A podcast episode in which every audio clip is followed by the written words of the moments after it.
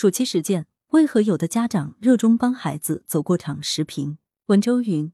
进入暑假后，长沙不少中小学生家长开始为此焦虑，担心孩子完不成社会实践，又怕参与了没收获。有的甚至不惜找关系掷千金，热衷于收集盖章，帮孩子走过场，让暑期社会实践变两位。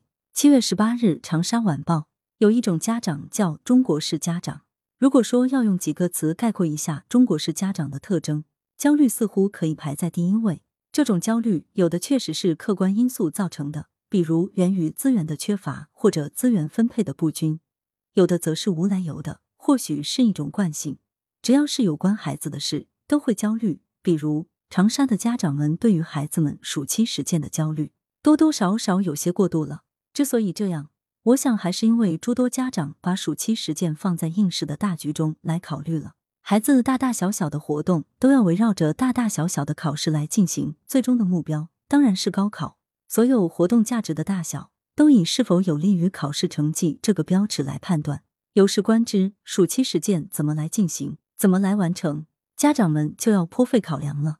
如果暑期实践能够促进孩子们学习成绩的提高，那当然最好；如果难以两全，那就索性走个形式，花点钱盖个章，重在参与了事。我并不否认应试教育，因为能否接受高等教育，或者说能否接受到良好的高等教育。对于大多数人一生的命运，将会产生非常重大的影响。在很多情况下，这种影响甚至是决定性的。所以，家长们的想法、焦虑以及相关的各种作为，也是可以做同情之理解。但我还想提醒家长的是，人生道路很长很长，考上好的大学只是人生路上迈过了一个重要关口，后面还有好多个关口需要孩子们去闯。能不能闯过去，就不一定取决于学习成绩的好坏。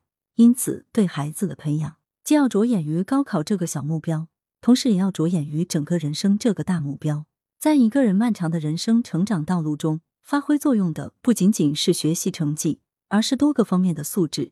这些素质也需要从小培养。当然了，这些素质的培养跟应试教育也不是完全冲突的。有的素质教育完全可以结合应试教育来培养，但有的就未必需要其他的途径来进行。暑期实践活动。更多的就是着眼于多个方面素质的培养。家长如果能站在这样的角度看待孩子暑期实践，就不会那么焦虑了，也不会那么轻视了。那么，孩子应该参加什么样的暑期实践活动呢？我想，大抵应该本着缺什么补什么的原则。如果孩子比较孤僻，不妨让他参加一些团队活动；如果孩子身体素质比较弱，不妨让他参加一些体育夏令营之类的活动；如果孩子比较宅，不妨把他赶出家门。